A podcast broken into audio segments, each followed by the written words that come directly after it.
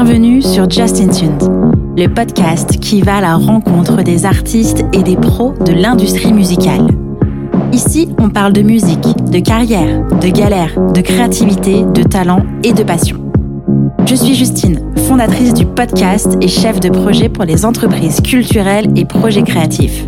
Chaque semaine, je me mets au défi de pouvoir vous partager un max d'infos et d'inspiration pour propulser vos projets. Je vous laisse et je vous souhaite une bonne écoute. Salut Hélène Salut Ça va? Ouais, ça va et toi? Oui, ça va. Merci beaucoup d'être avec moi aujourd'hui pour ce nouvel épisode du podcast. Merci pour ton invitation. Alors, euh, est-ce que tu peux te présenter s'il te plaît? Ouais, donc euh, je suis Hélène, euh, je travaille chez Jerkov Music, Mhm. C'est un tourneur basé à Toulouse. Ouais. Avec des esthétiques plutôt rock, on va dire. D'accord. Euh, donc je suis bookeuse depuis euh, deux ans à peu près dans les musiques actuelles. D'accord. Et avant ça, j'étais euh, musicienne classique. Je faisais de la flûte traversière. D'accord. J'ai fait ça pendant vraiment longtemps. Je D'accord. pense euh, 10 ans à peu près. Voilà, je fais aussi du management d'artistes pour un groupe qui s'appelle Slift, qui est basé à Toulouse aussi, Yes. depuis environ un an. Est-ce que tu peux me parler un petit peu de ton parcours? Parce que euh, c'est quand même un, un assez grand écart de la flûte traversière au booking. Que tu peux me parler un peu de tout ça? J'ai fait le conservatoire pendant pas mal de temps. Je suis montée en région parisienne et j'ai fait euh, pendant un certain nombre d'années. Mhm. Après, je suis descendue à Toulouse en fait pour préparer un, un DNSPM. C'est quoi? C'est euh, Diplôme national supérieur professionnel de musicien. Waouh, ok. Ouais. On ne sait pas si euh, ça en jette ou si c'est compliqué. On ne sait pas trop encore. Bah, en fait, c'est euh, les, les années de conservatoire, c'est pas considéré comme euh, des études post-bac. C'est-à-dire que c'est bac plus zéro, même si tu fais 10 ans au conservatoire. d'accord. Et le DNSPM, c'est un peu l'équivalent du bac plus 3 euh, de la licence. Ok, Et donc, je suis allée faire mon DNSPM euh, après avoir eu mon, mon prix de conservatoire euh, à Paris. Et ben, je suis allée faire mon DNSPM à Toulouse. d'accord. Ils ouvraient une formation pour être euh, musicien d'orchestre avec l'orchestre du Capitole. Ok, Euh, voilà, donc je suis descendue faire ça. Là, euh, j'ai rencontré euh, un peu la musique actuelle. Moi, je me suis mise à être musicienne pour, pour des orchestres classiques, du coup, d'accord. T'avais quel mais âge aussi pour des groupes. C'était c'était il n'y a pas très longtemps, en fait. hein. J'ai terminé en 2015. Donc, Ah oui. Euh, donc euh, c'est non 2016 même j'ai fini je crois Ok, donc c'était il y a vraiment pas longtemps. Et en fait, j'ai fait un peu aussi euh, musicienne dans des groupes de musique actuelle, euh, mais très rapidement. d'accord. J'ai euh, pre- un premier pied dans les musiques actuelles, on va dire. Et après, j'ai croisé la route de Jerkov euh, en étant bénévole sur leur festival, parce qu'à l'époque, ils faisaient un festival de, des intimités était en lien, euh, c'était handicap et musique actuelle, avec euh, euh, de la programmation dans des lieux pas, pas dédiés au concert. D'accord. la première soirée sur laquelle j'avais été bénévole, c'était au, au Muséum d'histoire naturelle, tu vois. Mhm. Et euh, donc j'ai croisé la route de Jerkov comme ça. Et à un moment donné, il cherchait, euh, donc il y a un de mes collègues, Charles, quelqu'un pour l'assister, pour, pour l'aider. En fait, lui, il avait envie de se consacrer un petit peu au, au booking international. Mhm. Et du coup, il avait envie de quelqu'un pour reprendre un peu euh, les rênes du catalogue qui était déjà existant sur la France. Ok, Moi, ça faisait déjà un petit moment que ça me titillait d'aller euh, d'aller creuser ce truc-là, de faire de la diffusion. Et euh, bah, c'est bien tombé, quoi. En fait, j'ai eu mon diplôme et euh, deux mois après, il, il m'a formé vraiment sur le réseau musique actuelle. Et, D'accord. euh, et donc, en fait, euh, trois mois plus tard, euh, j'étais chez Derkoff et j'en suis pas partie. d'accord. Et c'est quoi la première chose, euh, la première chose que tu as appris où tu t'es dit bah oui, euh, évidemment, il faut que je commence par là? C'est une bonne question. je suis là pour ça. Euh, En fait, avant de, de commencer cette formation avec Charles, euh, moi j'avais déjà pas mal euh, écouté le roster à fond pour bien euh, essayer de percevoir les, les singularités des groupes qu'on proposait. Mhm. Je pense que c'est un des trucs les plus importants à faire. d'accord.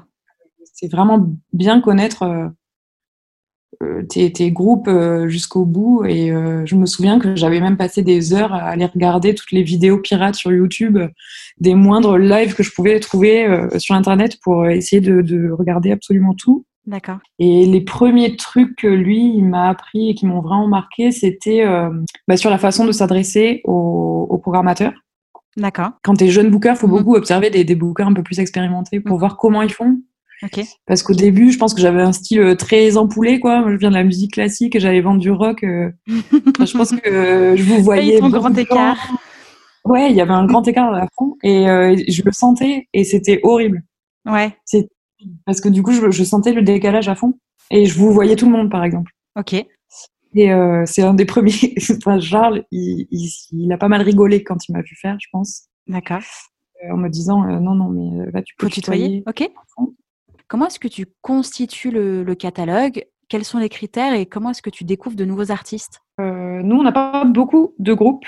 Mmh chez Jerkov. On, les... on prend vraiment beaucoup de temps avant de, de les choisir avec Charles. Donc, on fait, on fait tout ça à deux. Euh, nous, ce qui nous importe, c'est le live parce qu'on fait une esthétique euh, qui fonctionne beaucoup sur le live. Je me souviens d'avoir écouté un des podcasts que tu as fait où vous parliez euh, justement de la différence entre les esthétiques des euh, artistes hip-hop et tout ça, où tu vas peut-être plus regarder, euh, bah, je sais pas, les streamings, euh, le, les vues sur YouTube ou quelque chose comme ça. Mais nous, le rock, c'est la vie vraiment par le live. Donc nous, c'est le, premier critère, c'est ça. D'accord. Euh, un groupe comme Slift, ils étaient sélectionnés Inouï, Printemps de Bourges, Occitanie, dans notre région. D'accord.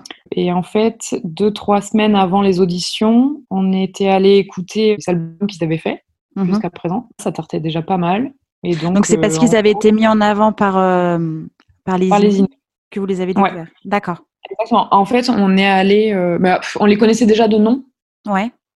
je crois que même ils avaient déjà envoyé des mails à Charles à l'époque, au tout début de, groupe. Mais ça n'avait jamais donné suite. Et en fait, juste avant les Inouïs, pour nous, c'était l'occasion d'aller les voir en live. Mmh et donc moi, je suis allée les voir en live et ça a confirmé l'intérêt que j'avais pour eux euh, en écoutant les albums. D'accord. Et c'est pour ça que tu les manages. Ouais. Ok. En fait, il y a plein de, façons euh, différentes de signer des artistes. ouais. Ça nous arrive pas mal de d'éplucher les programmations des festivals pour lesquels on a un intérêt. D'accord. Donc nous, pour choisir les artistes, ouais, on va vraiment essayer de les voir en live. Et d'ailleurs, c'est ce qu'on dit souvent aux, aux, groupes qui nous demandent de l'aide sur le booking. Oui leur dis euh, tout le temps, euh, ben, ok, dès que vous avez une date à Toulouse, vous nous prévenez, enfin, ou une date dans un festival euh, où on pourrait se déplacer, je sais pas, Dour, tous les gros festivals, hein, Printemps de mhm. Bourges, le Mama, ou les trucs comme ça, on essaie de leur dire, bah, si on a un intérêt pour eux, on leur dit, bah, ouais, préviens-nous et on essaiera de se déplacer. Et c'est souvent après le live que ça se décide. Quoi. D'accord. Donc, par exemple, une vidéo euh, euh, live, enfin, c'est pas que ça fonctionne pas, mais c'est que vous voulez vraiment les voir en live pour de vrai. Oui. Ouais. Ouais. En fait, les vidéos live, ça fonctionne. Ça fonctionne, mais. C'est-à-dire mmh. que ça fonctionne, mais ça nous arrive d'avoir des mauvaises surprises. Alors qu'un vrai live où tu ressens vraiment l'ambiance, c'est différent quand même. Oui, bien sûr. Malheureusement, il y a beaucoup euh, de groupes qui n'ont pas forcément l'occasion de tourner des belles vidéos live Ouais. je trouve que ça prend un certain temps avant de pouvoir tourner des vraies belles vidéos. Et du coup, euh, ça arrive souvent que les vidéos live qu'on nous envoie, elles desservent un mhm. groupe qui pourrait être pas mal en fait. Ouais. Soit tu as une supra vidéo trop bien faite et un peu unique, euh, voilà, tournée dans les bonnes conditions, il euh, n'y a pas de bug et il y a du public. Le son est bon. le son est bon et tout ça. Et là, c'est un alignement de planètes, mais il faut avoir de la chance, mhm. je trouve. Il faut avoir euh, un peu de. Enfin, il faut vraiment l'avoir anticipé, quoi. Ouais. Soit euh, tu as des, des, vidéos en plan fixe, moi ça me gonfle. Enfin, je sais que déjà, j'arrive pas à, les regarder souvent. Les vidéos en plan fixe à la régie où il se passe rien devant, vraiment j'ai du mal à les regarder. Ouais. Ouais, les jeunes groupes, c'est dur d'avoir des belles vidéos live. C'est -ce c'est trop compliqué à faire peut-être? Je sais pas. En fait, il faut un alignement de planète, je trouve. Euh, entre le, ouais, le bon son, le bon public qui est chaud, la bonne ambiance, euh, le bon morceau aussi. Mmh. Oui. Des fois, c'est pas forcément des, des morceaux qui, qui, servent vraiment les groupes. Euh. Mmh. Mais je sais qu'il y a de plus en plus de salles qui proposent aux groupes de, de, leur faire des capteurs. Absolument. Et ça, je trouve ça cool. Rentrons dans le vif du sujet. Est-ce que tu peux m'expliquer en quoi consiste ton métier, ce que tu fais, comment tu fonctionnes? Ben, Le booking, donc en fait, là, pour ce job-là, c'est de trouver des dates. Ouais. En écoutant les demandes de l'artiste. C'est-à-dire, on a des groupes qui arrivent chez nous et qui nous disent par exemple le chanteur il vient d'être euh, il vient d'être papa et euh, il a envie de tourner mais euh, il n'a pas envie de faire 300 dates à l'année. Donc la première chose pour un booker c'est d'être à l'écoute de, de, son artiste. D'accord. De savoir écouter ses demandes. Donc de vendre des concerts et de faire en sorte que les, les routings soient pas horribles. D'accord. Il y a un max de, 3-4 heures de route entre chaque date. Mmh et on essaie de pas aller au-delà. Euh, ça nous est évidemment arrivé de faire au-delà, mais euh, on essaie de pas trop le faire. D'accord. Nous, notre job en tant que booker, c'est vraiment juste de trouver les dates, euh, de faire une stratégie autour de ça. C'est-à-dire? C'est-à-dire, par exemple, un groupe qui est déjà allé à Lyon mmh ne va pas y retourner deux semaines après. D'accord. essayer d'espacer, enfin voilà, que ce soit cohérent, c'est-à-dire que c'est aussi notre responsabilité que les salles soient soit pleine. Pleine, bien sûr. Ou en tout cas pas vide. Mhm. La stratégie, elle se construit aussi euh, pas mal autour des festivals, je trouve. D'accord. C'est-à-dire euh, des festivals dans lesquels euh, les pros vont les voir. au Mama Festival à Paris. Oui. c'est l'occasion pour nous d'inviter beaucoup de programmateurs à venir voir ce concert-là. Mais en fait, ça vaut aussi dans, les, dans les salles en province, hein, finalement. Mhm la date, elle est réalisée. Il faut qu'il y ait du pro dans, la salle pour les voir et pour euh, bah, peut-être les reprogrammer sur un festival un peu plus tard. D'accord. Ou euh, aussi, des fois, on aime bien avoir des feedbacks euh, des programmateurs, mhm. savoir ce qu'ils en pensent. ok. Et vous invitez aussi, la... oui, Et vous invitez aussi la presse dans les pros? Ou pas du tout? Alors, pas trop. D'accord. ça nous arrive de le faire. Après, nous, on est vraiment développeurs d'artistes, donc mhm. euh, ce qui nous intéresse, c'est vraiment le, local et essayer de bosser le local au maximum. Mhm. Donc euh, oui, on invite euh, bah, les petites radios du réseau Ferrarock, par exemple. Oui. Ouais, ça nous arrive. Après, on a des attachés presse pour la plupart des groupes qu'on a. Est-ce que tu peux m'expliquer comment tu fais pour trouver des dates? C'est quoi le c'est quoi le process? D'abord, il y a une étape de sourcing. D'accord. Donc, qui est de, de vraiment identifier les lieux que tu vises. D'accord. Tu fais un sourcing en fonction de, du, du, groupe et de l'artiste euh, auquel tu, tu, cherches des dates par rapport à ce que lui veut et par rapport à son esthétique. Oui, c'est ça. cest le sourcing, c'est vraiment une étape euh, hyper importante parce que si elle est mal faite, ben après ça foire. En fait, c'est ça. Tu, tu répertories euh, les lieux qui correspondent, c'est ça, aux envies de ton artiste et qui te paraissent réalisables. C'est-à-dire que toi, tu es un peu le garde-fou de l'artiste qui, lui, a envie de jouer dans des stades euh, directs. Imaginons, hein, je oui. capture un peu l'idée. Toi, tu es un peu le garde-fou de ça, c'est-à-dire que tu, tu fais un peu l'analyse de ton groupe, où il en est, combien de monde il ramène dans telle salle. D'accord. Tu le sais comment ça? Combien de, combien de personnes il peut ramener? Bah, alors tu regardes via son passif. Est-ce qu'il est déjà venu dans une ville, par exemple? Est-ce qu'il est déjà venu dans une ville, je veux dire? D'accord. Euh, tu regardes aussi, euh, moi ça m'arrive de faire ça de temps en temps, euh, de regarder les stats sur les réseaux sociaux. D'accord. Ce genre de trucs, ou des fois des groupes qui, qui buzzent un peu à un moment donné parce qu'ils ont sorti un clip ou un truc qui a bien marché. Mmh souvent, pendant les périodes qui suivent ça, as, euh, tu reçois beaucoup de, messages privés ou de mails euh, de public qui disent au groupe Ah, venez dans telle ville, venez dans telle ville. Et donc, euh, bah, tu regardes passer là-bas. Après, moi, je regarde aussi beaucoup en fonction des autres groupes un peu similaires. D'accord. en termes à la fois de notoriété et d'esthétique. D'accord. Euh, et, du coup, tu regardes comment euh, la ville, elle marche. Par exemple, euh, tout ce qui est région PACA est pas super réputé pour le rock. Alors, il y a deux, trois événements qui se démarquent. Mais les salles, c'est très difficile pour eux de faire du rock avec des salles pleines quand c'est de l'émergent. D'accord. Il y a des régions comme ça. et par exemple, Nantes, c'est une ville assez rock. Mhm. Et là, quand tu fais un concert à Nantes, euh, généralement, même si c'est de l'émergent, bah, tu vas quand même avoir un public minimum assuré. D'accord. Je sais pas si c'est très clair ce que je dis. Si, si. Et euh... En tout cas, moi, j'ai compris. Tant mieux. Tant pis pour les autres. Tant pis pour les autres. Euh, ouais. En fait, c'est hyper intéressant ce travail de ville parce que, parce que la, la France est un pays, enfin, c'est un territoire hyper, euh, hyper vaste euh, en termes d'esthétique. C'est vrai que PACA, on pense tout de suite à hip-hop plutôt, Mhm. musique urbaine, euh, tout ça. Euh, rock, rock, ça dépend. Le rock, ça marche très bien en Bretagne, par exemple. D'accord. Mais après, il y a toujours des contre-exemples. hein. C'est c'est vraiment des généralités que je te balance. Mais euh, Ouais. En tout cas, ça, ça fait partie de la réflexion qu'il faut avoir. D'accord. Euh, au début, quand tu fais ton sourcing, ben, tu, tu sais que euh, dans telle ville, tu vas pas aller viser euh, la grande salle parce, que, parce que même pour une première partie, c'est déjà compliqué pour eux que leur, leur tête d'affiche, elle remplisse. Mhm. Et donc, ça sert à rien de leur proposer une première partie qui vient de l'autre bout de la France. Euh, Enfin, voilà. Faut, faut essayer de regarder ce truc-là. Après, pour le sourcing, un bon tips que hum, je faisais beaucoup au début, alors que je fais moins maintenant parce que, parce que je connais un peu mieux les salles, Mhm. euh, mais c'est de regarder les programmations passées. D'accord.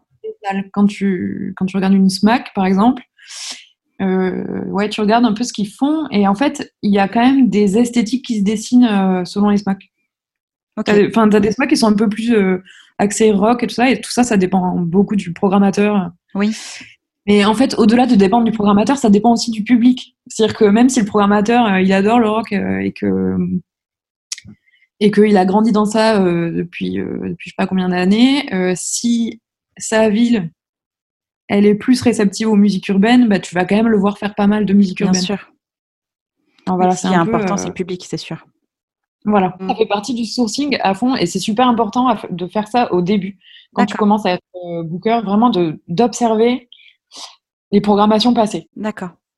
Une fois que tu as fait ton sourcing, donc euh, que tu sais Ouais. euh, qui contacter, enfin, quel endroit contacter euh, Mm-hmm. pour proposer ton, ton groupe ou ton artiste, c'est quoi la première approche? Tu, tu, tu cherches les informations mail, téléphone sur Internet ou tu as déjà, toi, je sais pas, euh, tu utilises peut-être le, le Wi-Fi ou comment Alors nous, on a une base de données, en effet. D'accord, On a une base de données, mais qu'on a fait nous-mêmes.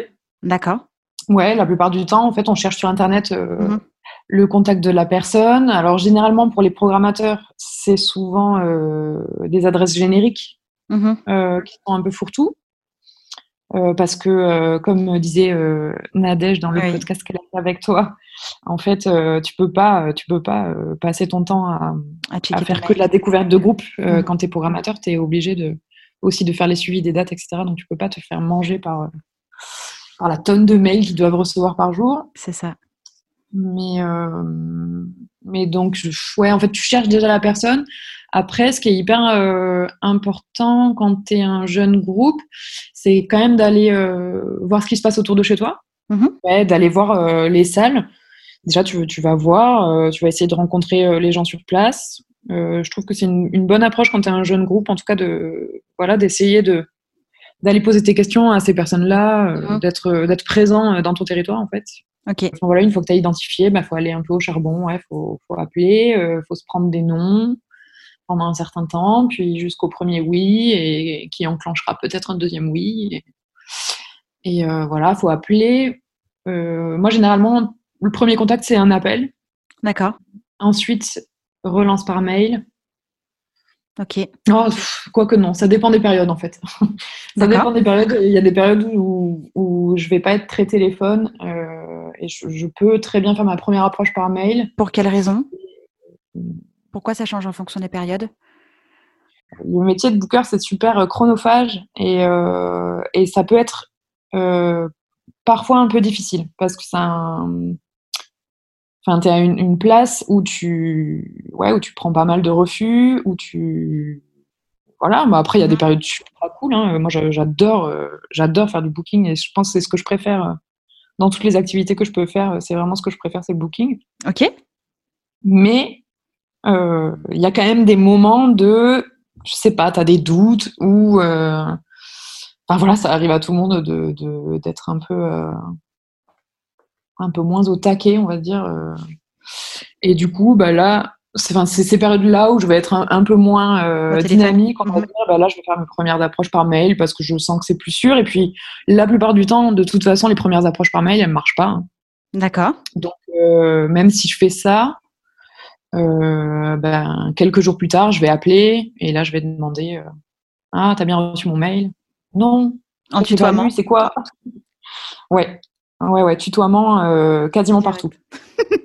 Bon, après, il faut le faire au feeling. hein, Il y en a qui vous Ouais. voient, mais, mais franchement, 90% en, en musique actuelle, c'est vraiment euh, tutoiement. D'accord. Et donc, une fois que tu as identifié, Ouais. tu vas au charbon, tu Ouais. appelles, tu fais ta première approche, tu présentes ton groupe. Mhm. Euh, là, il faut essayer bah, de capter euh, l'intérêt de ton auditeur, Ouais. euh, qui comprenne Avec bien quel ton argument esthétique Mhm. et les actus. Ok. Si tu sors un, un album euh, dans six mois, euh, bah voilà, tu es en train de travailler sur la tournée de dans six mois et euh, voilà, et j'ai ça prévu, j'ai un attaché presse derrière, j'ai déjà contacté telle radio qui travaille avec vous, je sais pas. Ok. Donc ça, ça marche ou ça marche pas. Donc quand ça Euh, marche, qu'est-ce qui se passe? Donc quand ça marche, et ben euh, là, tu peux commencer à aller parler euh, date.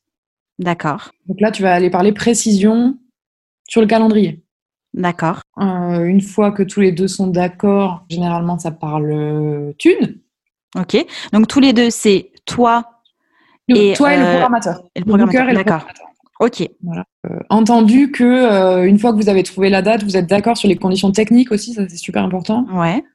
Par exemple, nous, on a un, un ciné-concert D'accord. qu'on vend, euh, qui est fait par les robots poroses.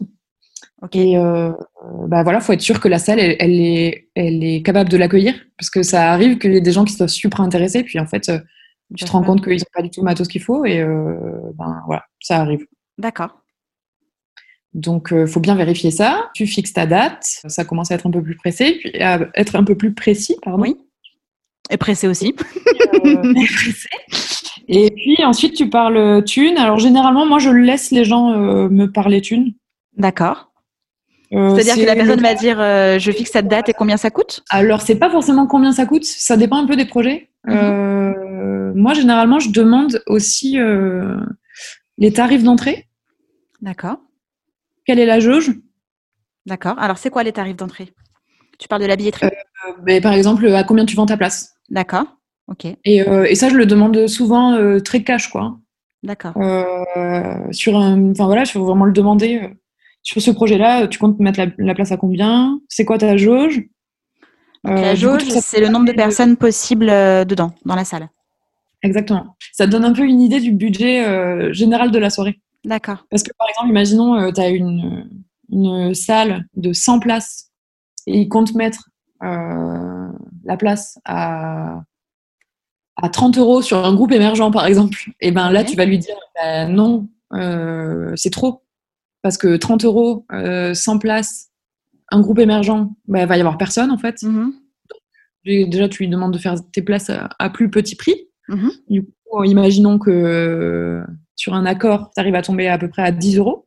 D'accord. Donc 10 euros 100 places, ça fait euh, 1000 euros. Donc sans compter le bar et tout ça, Mhm. ça peut à peu près 1000 euros que euh, moi je prends à peu près, euh, quand je, je fais mes calculs, euh, on va dire sur les 1000 euros, je vais dire euh, bah, 800. Ça doit être à peu près le budget qu'il va consacrer aux artistes. Mais en fait, ça, c'est des calculs vraiment euh, hyper euh, faux, parce qu'après, il y a les techniciens probablement à payer, euh, ça dépend vraiment des salles et tout ça, mais une fois que tu connais un peu les salles, tu vois comment ils fonctionnent, euh, moi, il y a des fois où j'hésite pas du tout à demander le budget carrément, D'accord. parce que tous les programmateurs, ils ont leur, leur budget avec, ben voilà, combien ça me coûte de faire le catering pour... pour euh, tous mes artistes, combien ça me coûte de payer l'hôtel, euh, combien ça me coûte de, enfin voilà, eux ils ont ils ont un budget hyper précis. Bah, du coup des fois je leur demande carrément quoi, de me l'envoyer. et Ils m'envoient leur fiche Excel et et du coup je vois si c'est cohérent et donc euh, j'adapte un peu mon budget artistique en fonction de ça. D'accord. Et l'autre alternative, quand, quand c'est non, comment est-ce que tu gères les vagues de non et, et comment est-ce que tu persistes pour trouver des dates? Moi je trouve que la, la première qualité d'un d'un booker et je crois que d'ailleurs c'est un des premiers conseils que m'avait donné euh, Charles quand je, quand il m'avait formé, Tu vois, je réponds à ta première question comme ça, c'est parfait. euh, je trouve que la première qualité, c'est vraiment la résilience. D'accord. Il faut accepter, en fait, qu'il y a beaucoup de propositions. C'est plutôt quelque chose de positif. Ça veut dire qu'il y a beaucoup de créations, il y, a, voilà, il y a plein de choses qui se passent, etc. Euh, moi, je pense qu'il y a quand même de la place pour tout le monde. Si tu as envie de te frayer ton chemin, euh, faut pas perdre ton, ton objectif de vue, quoi nous, notre objectif, c'est juste d'arriver à répondre à leurs attentes. Donc, c'est ça qui fait que tu lâches jamais. Ok. Euh, je crois. C'est euh, voilà. Puis la relation booker-artiste, elle est géniale parce que parce qu'un artiste est souvent très reconnaissant de, du booker. De tourner, d'accord. Et euh, du coup, bah, t'as pas envie de décevoir ça. Enfin, en tout cas, moi, je me positionne vachement comme ça. J'ai pas envie de les, j'ai jamais envie de les décevoir sur leurs attentes des, tournées. Mm-hmm. Euh, et, c'est pour ça que, euh, bah voilà, il y a des périodes où vraiment ça va pas, j'arrive à caler aucune date, ça me gonfle. Ben, je prends le taureau par les cornes ou je prends deux jours de pause et, euh, je prends le taureau par les cornes ensuite et j'y, repars de plus belle, quoi. Mm-hmm. Jusqu'à ce que j'ai rempli mes objectifs. Après, nous, on les remplit plutôt bien.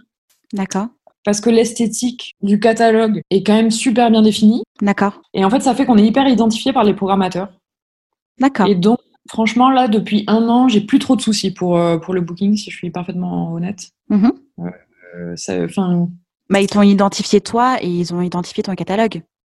Ouais, mais je crois qu'il y a vraiment une, une étiquette, euh, une étiquette Jerkov. Non, je crois que vraiment on a, on a réussi à faire ça. Et c'est trop cool. Ouais, c'est plutôt un truc euh, positif. Après, je sais que des programmateurs, euh, même à l'autre bout de la France, et qui nous connaissent peu, mm-hmm. ils vont vouloir faire une soirée rock, et ben euh, voilà, ils vont penser, il y a, franchement, il y a 3-4 tourneurs en France qui sont bien identifiés rock. Enfin, je pense même il y en a plus que ça. Mm-hmm. là, je pense à 3-4 en particulier, mais je pense qu'il y en a plus que ça, et, on fait partie des, des boîtes qu'on appelle quand on a envie de faire du rock, quoi. Ah, cool. C'est le cas de Nadège, par exemple, tu vois, qui a, qui a fait le, le, podcast avec toi. Ouais quand je l'appelle, elle a assez confiance en mes goûts mm-hmm. pour que euh, quand je lui dise, bah, écoute, on a signé un nouveau groupe, bah, du coup, elle va s'y intéresser. Parce qu'elle sait que ma ligne artistique, elle est, elle est comme ça. Et donc, à la fois, c'est sans surprise parce qu'elle sait très bien qu'elle va trouver du rock euh, un, peu, un peu nerveux. Euh. Mm-hmm. Enfin voilà, elle, elle, va, elle va penser à moi probablement quand elle fera du rock et qu'elle aura besoin d'une première partie en émergent, tu vois. D'accord. Voilà, c'est un, c'est un échange de, ouais, un échange de goût. Euh, on, sait qui, euh, qui aime quoi à peu près. Mm-hmm. Et, euh, et, du coup, on sait vers qui se tourner quand on a besoin de, de ça. D'accord. Donc, ce qui est intéressant, c'est que finalement, même si toi, tu n'es pas tout le temps dans la prospection, tu peux aussi recevoir des appels de, de tourneurs parce qu'ils ont identifié dans ton catalogue quelque chose qui peut les intéresser. Oui, carrément. Ça, c'est vachement cool. je reçois des appels de programmateurs. Programmateurs, d'accord. Ok, bah, ça, c'est vachement cool. Est-ce que le, le, le booker s'implique aussi dans la recherche de résidence pour les artistes et les groupes? Alors, ouais.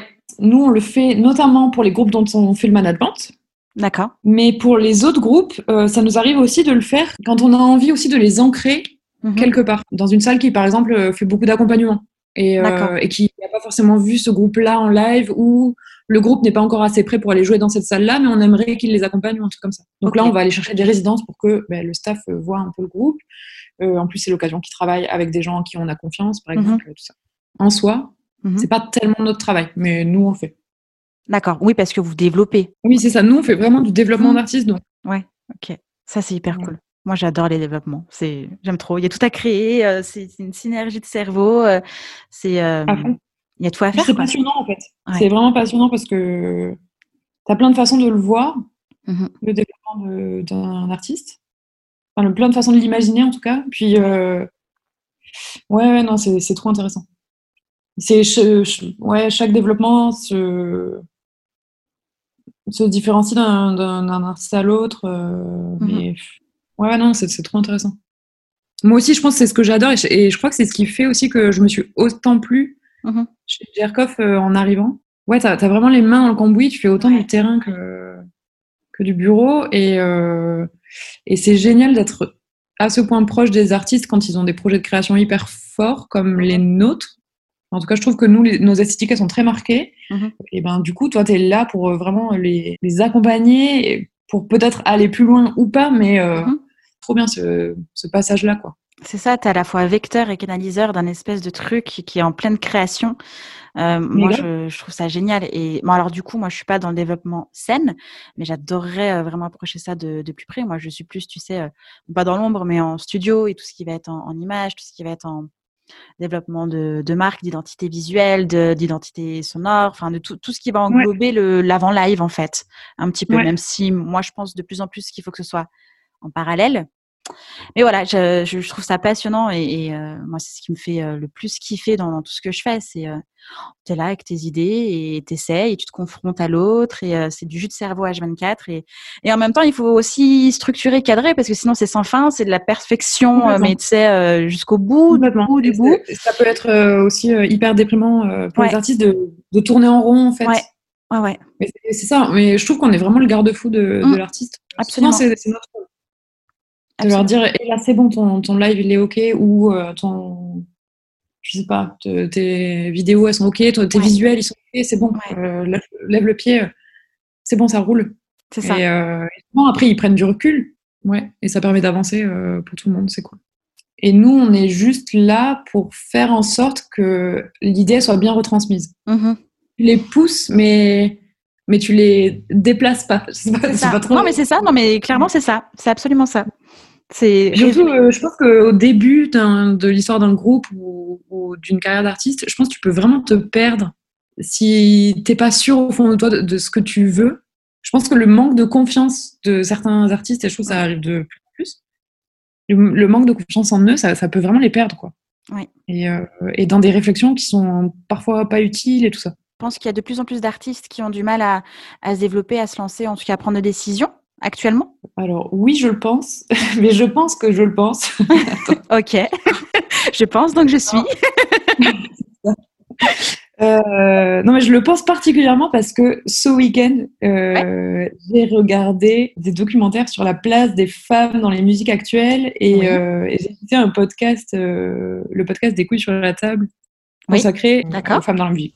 Et j'ai l'impression que c'est un truc qui revient hyper souvent en fait. L'histoire du manque de confiance, ça arrive euh, plus souvent qu'on croit. Non, je trouvais ça intéressant parce que peut-être qu'avec l'essor des vidéos, du stream, etc., il y a énormément de musique euh, en ligne et on a l'impression peut-être qu'il y a de plus en plus de concurrence, alors que non.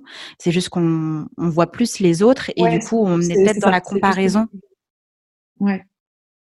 Et que dans cette comparaison-là, Ouais, on se trouve pas, on peut se sentir seul et un peu perdu et du coup, vu qu'un tel fait ça, j'ai plus le droit de faire ça ou du coup, euh, tu vois, il y a peut-être ça qui se passe mentalement. Ouais, ouais, Après, il y a moi, je moyen. mentalise Mais, beaucoup, hein, en fait, euh, euh, là, mon conseil, euh, mon conseil euh, là-dessus, s'il y a des, des jeunes groupes qui écoutent, J'espère. C'est, j'espère, c'est qu'on s'en fout. Mhm. On s'en fout que ça ait déjà été fait. Enfin, moi, je m'en fous en tout cas. C'est pas du tout euh, ce que je regarde. Après, euh, c'est vrai que des fois, on voit euh, des trucs genre ah ça ressemble trop à machin, euh, ah on dirait trop tel groupe et tout. Mais putain, mais qu'est-ce qu'on s'en fout? Parce que ce qui est défendu en live, euh, c'est le plus important. Enfin, ce qui Mm. est pourquoi l'artiste le fait, en tout cas, c'est ce qui est le plus important. Bah, en plus, enfin, c'est vrai, c'est ce que j'allais dire, c'est que en soi, personne réinvente la roue à chaque titre sorti, quoi. Mais Euh, je suis pas musicienne, donc euh, je peux pas parler de gamme, ni de notes, ni rien du tout, ni même de rythmique, mais mais quand même, euh, il y a quand même, s'il y a des esthétiques euh, musicales définies, c'est qu'il y a bien des choses qui qui, qui, qui sont englobées là-dedans et avec des codes déjà précis, définis. Ensuite, c'est à l'artiste et à sa vision de de faire ou de ne pas faire. C'est ses choix artistiques qui vont faire la différence. Mais en Carrément. soi, euh, en Puis c'est un tout. la même chose, quoi. euh, mais carrément. C'est un tout hein, entre la composition, la présence scénique. euh, C'est L'image. c'est un tout qui fait euh, le côté unique de ton artiste. Mm. Donc euh, voilà. Absolument. Je, je crois vraiment il faut il faut qu'on se- enfin il faut le dire plus souvent, mais je crois vraiment on s'en fout euh, de voilà d'être comparé aux autres. Enfin, voilà, faut faut tracer, faut tracer sa route, savoir pourquoi on le fait. Ça c'est sûr. Qu'est-ce qu'on a à défendre? Et il faut rester là-dessus. Mais euh, du moment que ça t'appartient à toi, euh, Absolument. ben. Vas-y fonce. Moi, je, suis tout à fait d'accord avec toi et c'est vrai que tu as raison, il faut vraiment le répéter. Euh, moi, en tout cas, les, les sons de cloche que j'ai des artistes qui m'entourent, c'est il faut à tout prix faire autre chose parce que je suis euh, sur ce créneau-là, parce que du coup, on m'identifie trop à cette personne-là. Il faut que je trouve un truc. Euh, bah, en fait, c'est pas un mmh. truc à trouver, c'est ton message et comment tu veux le diffuser et, et qu'est-ce qui fait que toi, aujourd'hui, t'es toi dans tout ton ensemble, dans toute ta nuance et du coup, travailler ça euh, au max, quoi. Ouais, à fond. Voilà, Puis il faut, euh, faut être hyper euh, persévérant aussi. Mm. Ce que je te disais tout à l'heure sur le fait d'être résilient, je pense que c'est pour les artistes aussi, quoi. C'est important de, de, de, savoir à l'avance que tu vas pas parler à tout le monde et que c'est pas grave. Trace, fais, fais donc ce qui, ce qui t'appartient. Mm. Absolument. Jusqu'au bout. Et... Ouais, grave. Absolument. C'est trop bien, on est d'accord sur tout. Je suis pas trop difficile. Et toi, j'ai l'impression que ça va aussi. ouais, ça va. Ça dépend des jours. Ouais, toi aussi, c'est ça. On verra demain. Euh, à quel moment un artiste émergent, un groupe émergent en développement euh, doit ou peut faire appel à, un booker, une bookeuse? C'est une bonne question. Mm-hmm. Le groupe, il va voir un booker quand il arrive à saturation de son propre travail.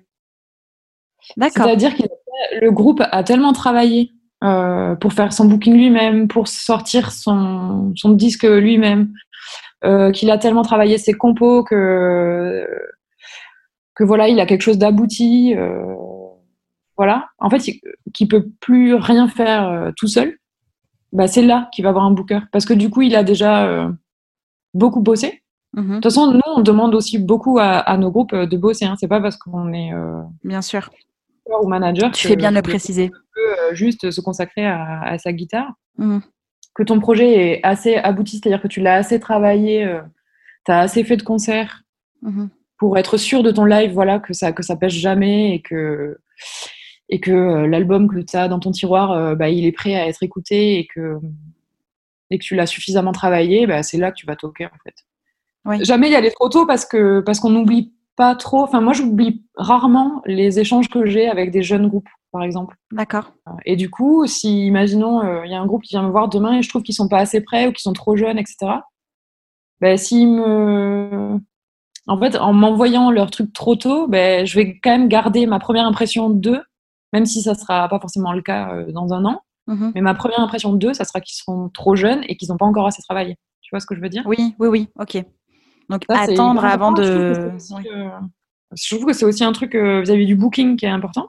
Mmh euh, ça sert à rien d'aller voir euh, une, une, grosse SMAC ou un gros festival si ton, si ton projet il n'est pas prêt, ne va pas harceler le programmateur Bien sûr. à ce moment-là parce que du coup, ce qui va retenir de toi, c'est que bah, c'est que t'es pas prêt mmh et c'est con. Bien sûr. Tu es présente à chacun des concerts de tes groupes, tes artistes? Pas du tout. D'accord. C'est pas une obligation, c'est pas une nécessité, il n'y a pas besoin. Non. Euh, du moment que tu entretiens un, bon lien avec euh, ton programmateur ou ta mhm. salle. Oui. Euh, moi, généralement, j'envoie toujours deux, trois jours après les concerts un petit mail ou un, petit coup de fil à la personne avec qui j'ai dealé le concert pour savoir si ça mhm. s'est bien passé. D'accord. Qu'il en a pensé. Est-ce que les gars étaient cool? Mhm. Voilà. Je le fais sur les concerts importants, par contre. Ouais. Par, exemple, les sorties d'albums, euh, les concerts à Paris aussi, parce que c'est là aussi où tu invites beaucoup de pros. Tu euh, Les festivals aussi, parce que souvent il y a pas mal de programmateurs, enfin sur les gros festivals en tout cas. Mhm. Il y a pas mal de programmateurs dans les festivals, donc euh, ben, c'est là où il faut aller les ramener au concert de ton groupe. quoi. Est-ce que tu peux m'expliquer si pour toi ça a été difficile en tant que femme d'accéder à ce poste? Alors non, pas vraiment. Mhm. Parce que ça s'est surtout fait sur des rencontres euh, humaines, quoi. D'accord. En fait, c'est-à-dire que accéder au poste et à une formation, euh, enfin à la formation que m'a fait Charles, euh, et même après les autres formations que j'ai pu regarder un peu ou me renseigner dessus, je pense pas que, que, être une femme puisse être un frein. Mhm. Par contre, une fois que tu es dans le métier, tu te rends compte déjà qu'il n'y a pas beaucoup de bouqueuses euh, expérimenter. Il y en a de plus en plus. Et je trouve que ça dépend beaucoup des esthétiques. Euh, en rock, euh, franchement, j'en connais pas beaucoup, mais j'en connais quand même. Ok. Après, l'essentiel des bookers que moi j'ai pu croiser, c'est plutôt des hommes et surtout dans le milieu du rock. Oui.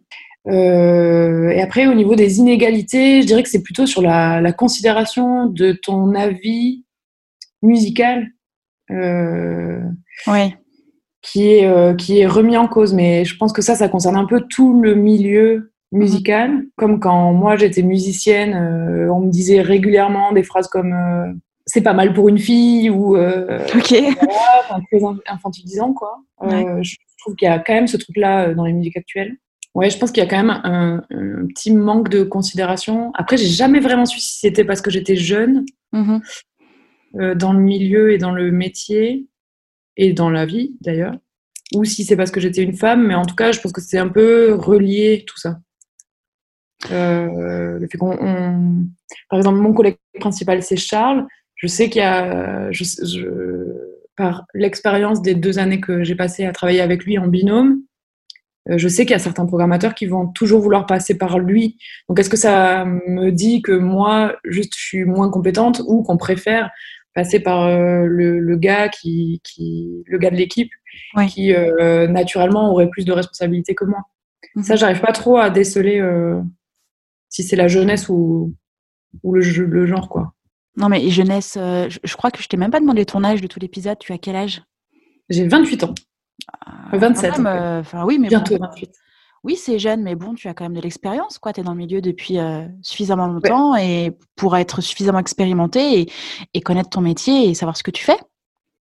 Ouais, ouais, mais je pense que ça fait pas super longtemps que je suis dans le milieu des musiques actuelles. Finalement, ça fait que deux ans que j'y suis à fond dedans. Mhm. Mm -hmm. Et du coup, c'est quand même considéré comme de. Enfin, moi, je considère. Junior, quoi. Je suis encore hyper jeune dans ce métier, quoi. Oui. J'ai encore plein de trucs à, à aller explorer. Euh. Et par exemple, dans le milieu du rock, bah, le, le, genre féminin est assez peu représenté sur scène, en tout cas en frontline, tout ça. Alors, il y a quelques noms qui sortent tout de suite, donc ça, ça prouve qu'en en fait, elles sont très peu parce qu'elles sont tout de suite assez identifiées. Comme qui? Euh, Il y a Décibel, par exemple. Mm -hmm. euh, tu sens bien que, que dans le rock, c'est un genre qui est très très peu représenté, et quand nous, on essaie de de regarder un peu euh, des groupes, euh, qu'est-ce qui se passe euh, au niveau des femmes et tout ça. ben, il, faut, il faut vraiment chercher, quoi. Il faut oui. faire l'effort de le chercher, en tout cas. Est-ce qu'au niveau de, je sais pas, de tes deals ou de tes négos, des fois, tu sens que, que tu es femme, quoi? Donc, pas tout le temps. Mm -hmm. Mais ça m'est déjà arrivé de recevoir des avances pour finir les négos. Ouais. Mmh. Ouais. mais ça, euh, bah, tu vois, ça fait un moment que ça m'est plus arrivé. Et, je, et à l'époque, je restais pas mal silencieuse par rapport à ça. Qu'est-ce mmh. que tu veux répondre de toute façon? Oui. C'est chiant ces débats-là. Je, et le, le, les commentaires sur les, les tenues vestimentaires, moi j'ai vécu ça aussi en tant que musicienne, mais c'est un truc de dingue. Comme euh, c'est pas possible. Puis en plus, quand tu dis euh, ouais, mais c'est bon, je m'en fous, puis j'ai envie qu'on parle d'autre chose quand tu oses le dire, ben, tout de suite, tu es la. T'es la féministe. La... ouais. Mais même au-delà de ça, tu es, l'hystérique, quoi. Tu es l'hystérique euh, qui, oh, ça va, tu peux pas prendre une remarque, un truc. Mais c'est vraiment usant, en fait. C'est vraiment usant. Ça y est, là, tu m'as lancé. Euh, c'est vraiment usant d'avoir ouais. à réagir à ça, en fait. Non, j'ai pas envie. Euh... Non, j'ai pas envie d'entendre ces commentaires-là, même si c'est des compliments, en fait. C'est c'est en fait, je y a rien. à vous en tant que professionnel j'ai envie d'être jugée sur ce que je vous propose professionnellement, pas sur. Ouais. Euh, ouais, ouais, ça me... Non, mais c'est ça, c'est ça. Mais il y a rien de plus désagréable. Et moi, j'ai déjà eu euh, des, des, des, clients où c'était pas respectueux de ça, quoi. Des, des blagues, euh, des blagues déplacées. Hum, bah non, je t'appelle. On, a un call pro là, en fait. Pourquoi tu, c'est quoi ta petite vanne Non, non, en fait. Ouais, ouais, carrément. C'est pas que je suis pas là pour rigoler, mais en tout cas, je suis pas là pour rigoler de ça avec toi. Non, tu mais vois C'est Vraiment, euh, c'est euh, ouais, déplacé. de la, de la sphère. Non, mais carrément. carrément. bah, ça sort du cadre. Après, euh, ça, euh, malheureusement, on en aura toujours 12 000 Bah exemples et on pourra toujours en donner. C'est d'une tristesse folle. Maintenant, je trouve que ce qui est hum, important, et en tout cas ce que je prends moi personnellement comme mon rôle, c'est d'essayer de d'aller vers l'étape d'après. C'est-à-dire que les mentalités elles sont en train d'évoluer. Bah, du coup, comment moi, euh, j'ai envie que de, de présenter ça d'une autre manière. Enfin, Mhm. comment dire? Oui, je pourrais toute ma vie râler sur le fait que une fois au conservatoire, on m'a dit c'est pas mal pour une fille, mais maintenant j'ai envie d'essayer de comprendre comment ces raisonnements-là ils arrivent dans la tête de quelqu'un et comment je vais faire pour les dénouer. Je crois que je suis dans cette étape d'après là, tu vois, de, ok là maintenant je. C'est quoi les solutions? Ouais, c'est quoi les solutions pour qu'on arrête ça? Mm. Je trouve que c'est pas un truc dont on a forcément euh, conscience d'un coup. C'est plutôt une prise de conscience à long terme où tu te mm. rends compte avec un peu de recul que ouais, il y a des choses sur lesquelles ton comportement a changé euh, parce que tu es une femme. Mais sur le moment, tu t'en tu t'en rendais pas forcément compte. Mm. C'est-à-dire qu'on nous oblige un peu à être euh, souple en fait avec nos réactions, avec avec nos comportements et puis euh, ouais. Je sais pas trop. Je pense qu'une femme ambitieuse par exemple euh, sera toujours euh, une femme dont les dents rayent le parquet alors que alors qu'un mec ambitieux c'est quelqu'un qui a la niaque. Et et ça c'est parfois un peu dur.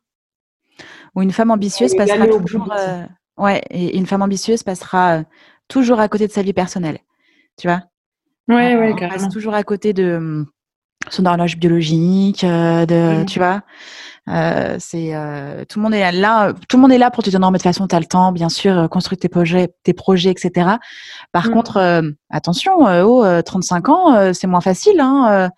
bah ok, bah très bien, ça arrivera, ça arrivera pas, c'est comme ça, tu vois. Et tout le monde a son mot à dire. Et quand tu bosses et que en fait c'est juste pas c'est pas que c'est pas dans tes calculs de demain, mais tu bosses et tu es à fond dans ton truc, tu passes à côté de ta vie et tout le monde te le fait entendre, quoi. Non, non, mais carrément. Je... Ouais, c'est d'une tristesse Pas plus tard Là où je suis heureuse dans le milieu dans lequel moi j'évolue, finalement, j'ai l'impression que les gens sont quand même assez.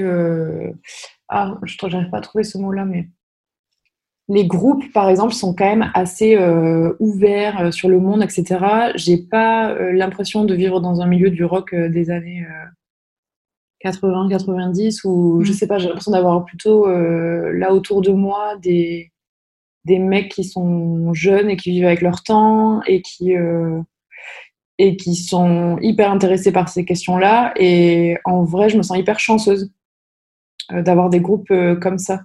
Mmh L'épisode va bientôt toucher à sa fin. Euh, est-ce que rapidement, tu peux m'indiquer euh, quels sont tes conseils euh, Quels sont les conseils que tu peux donner à un artiste qui fait son booking tout seul? Alors, si son objectif c'est de trouver un booker, il faut absolument qu'il invite des bookers à ses concerts. Mmh sans harceler, mais, mais quand même régulièrement. Il faut essayer d'aller les rencontrer. Ok. Ça, c'est son objectif. Il faut toujours continuer à travailler et à proposer des nouvelles choses et des évolutions et tout ça. Mhm. Jamais proposer 14 fois exactement la même chose, exactement le même titre, euh, en lien et tout ça. Enfin, voilà, il faut montrer que. L'actu. bosse, quoi, et qu'il y a de l'actu. Mhm. Et après, s'il fait son booking euh, lui-même, bah, du coup, euh, on en a déjà parlé pendant le podcast, mais bien cibler les lieux auxquels son projet correspond. Mhm pour pas qu'ils perdent du temps après à aller démarcher des salles qui ne Bien sûr. Euh, c'est vraiment, vraiment l'étape la plus importante euh, pour moi. Euh, après, c'est toujours bien de faire une adresse mail dédiée au booking. Mm-hmm. Plutôt que dire Ah, je suis truc guitariste de tel groupe. Mais euh, moi, je ne ferai pas ça. Je, mettrai euh, une adresse spéciale booking et, tu te présentes, je suis truc, booker de tel groupe. Même si que tu fasses partie du groupe ou pas, il y a quand même toujours un côté un peu plus sérieux quand c'est pas le lui-même qui, euh, se book. Est-ce que c'est gênant si l'adresse est Gmail, genre booking groupe machin, gmail.com, ou il faudrait que ce soit une adresse pro, genre booking nom du groupe.com non, non, non. Euh, moi, j'utilise des Gmail parfois. Ok. Donc, euh, non, non. Euh, D'accord. Chacun fait avec ses, possibilités. Bien sûr, ok. Non, bien sûr, ouais. Et après, ouais, donc bien ciblé. essayer de bien correspondre à son, sa propre actu. Mm-hmm. si tu as un album qui sort en avril, ça sert à rien d'essayer de booker en février. réserve plutôt toutes tes dates autour de la sortie de l'album. avril-mai, que ce soit dans la continuité. D'accord. Voilà. Euh, essayer de, bien budgétiser euh, quelque chose de, sensé par rapport à ce que tu ramènes à la salle et euh, ce qu'elle investit pour toi et tout ça. Bien essayer de d'être juste là-dessus. Mm-hmm. à un bar, on va pas lui demander 3000 balles, sachant que sachant que lui, euh, peut-être, euh, ça va rien lui rapporter parce que tu vas lui ramener personne. Enfin, voilà, essayer d'être le, plus juste possible euh, par rapport à, son propre groupe. Après, c'est vraiment difficile parfois pour les artistes d'accepter de, démarrer un projet, enfin, d'accepter d'en être qu'au début. Mm-hmm. Et, donc d'accepter de se vendre à des tarifs assez bas, mais, mais malheureusement, il faut bien commencer par là. Et, et peut-être que Peut-être que les groupes vont en tirer d'autres choses, par exemple euh, du soutien euh, de certains bars euh, qui sont peut-être en lien avec d'autres tiers-lieux musicaux et tout ça. voilà, l'important c'est d'avoir aussi un, petit réseau qui se crée dans les premières tournées qu'on fait. Donc voilà, d'avoir des gens qui, soutiennent le groupe, qui les supportent, qui, qui probablement les encourageront pour un deuxième album, par exemple. Ou tout ça. Enfin voilà, faut bien penser à ces choses-là, je pense. Ok. Et quels sont les conseils que tu peux donner aux, bookers euh, en devenir ou en tout cas aux bookers qui nous écoutent? Euh. Ne pense pas à tes deux ans de carrière de booking. pense à la totale. je te vois hésiter, genre, alors attends, j'ai que deux ans, qu'est-ce que je vais Ouais, c'est ça. Hein? C'est ça. Ben, je dirais que chose à laquelle moi je faisais pas forcément très attention au début, c'est bien comprendre les riders techniques et euh, d'accueil tout ça, c'est vraiment euh, la base. Et, surtout, euh, quand tu auras des questions de la part des, des salles sur tes riders, bah, si tu les connais pas sur les bouts des doigts, euh, c'est dommage, quoi. Alors, tu peux m'expliquer ce que c'est les riders? Bah, Alors, tu vas avoir la fiche technique. Oui. Qui généralement est faite par l'ingestion du groupe. D'accord. et le rider d'accueil dans lequel tu précises, ben voilà, que tu veux, je sais pas quoi dans les loges. ok euh, bien préciser que en hébergement, tu veux quelque chose de sain et propre et, que voilà, ce genre de choses quoi. D'accord. Faut bien euh, être d'accord avec le groupe euh, sur ce qui sur ce qu'ils demandent parce qu'il y en a qui doivent demander des, des palaces. si toi tu es ok de dormir chez l'habitant, ben voilà, c'est bien de le préciser aussi. Peut-être que aussi à l'organisateur ça va lui économiser des frais. Mm-hmm. Enfin, voilà, faut faut réfléchir à ce genre de questions quoi. D'accord. et être euh, à la fois précis et aussi laisser ouvert. Euh, marge de manœuvre.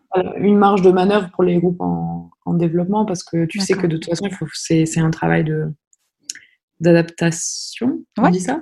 Ouais, ouais. du coup, il faut savoir s'adapter, quoi. Mais, euh, mais c'est bien de connaître bien ces riders. Moi, je sais que, je, franchement, j'ai c'est pas un boulot que j'ai trop fait au début, je les lisais à peine et tout ça. Puis euh, non, en fait, c'est bien de vraiment bien les connaître. Parce que du coup, c'est aussi des, des façons d'expliquer la politique un peu de ton groupe ou la façon dont il vit euh, lui-même ses tournées. Mm-hmm. Et, ça peut être aussi un argument, quoi. Euh, oui. Je sais que nous, nos groupes, ils sont assez simples. Par exemple, ils exigent assez peu de choses sur un rider finalement. Bah, je trouve que ça en dit long aussi sur leur façon de d'être et de, penser. Ouais, d'être et de penser. Et, mm et voilà. Enfin, nous, on laisse, euh, on laisse souvent euh, libre cours euh, au repas, tu vois, par exemple, on les laisse décider, proposez-nous quelque chose de local, souvent on met un truc comme ça. Mhm. Et, voilà, du coup, ça, participe à un espèce d'échange entre le groupe et la salle qui les accueille et toute l'équipe, quoi. Ok. Donc, c'est intéressant.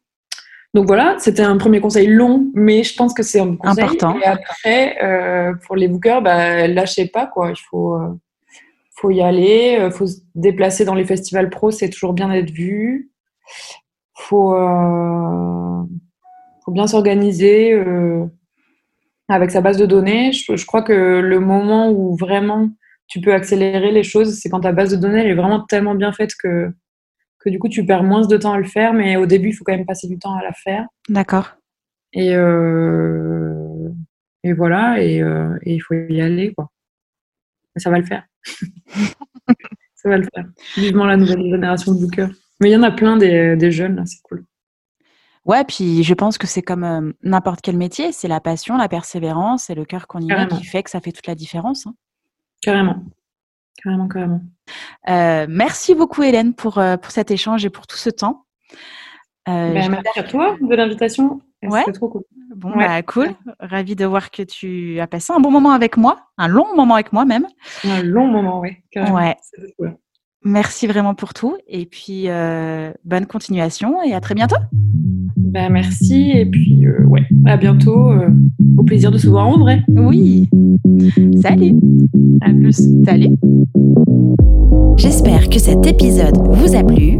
N'hésitez pas à partager le podcast à une personne qui souhaite se lancer dans l'industrie musicale. Si vous aimez le podcast et son contenu et que vous souhaitez me soutenir, rien de plus simple. Il suffit de commenter, de mettre des pouces en l'air, de me donner des étoiles sur Apple Podcast, de suivre les réseaux sociaux du podcast et de vous y abonner sur Facebook, Instagram et Twitter au nom de Justin Tuned. Si vous avez des questions, si vous avez des idées pour les prochains épisodes, n'hésitez pas à me laisser votre message en commentaire ou alors directement sur l'adresse mail hello@justintunes.com. Merci d'avoir pris le temps de m'écouter et à très vite pour le prochain épisode du podcast Justin Tunes.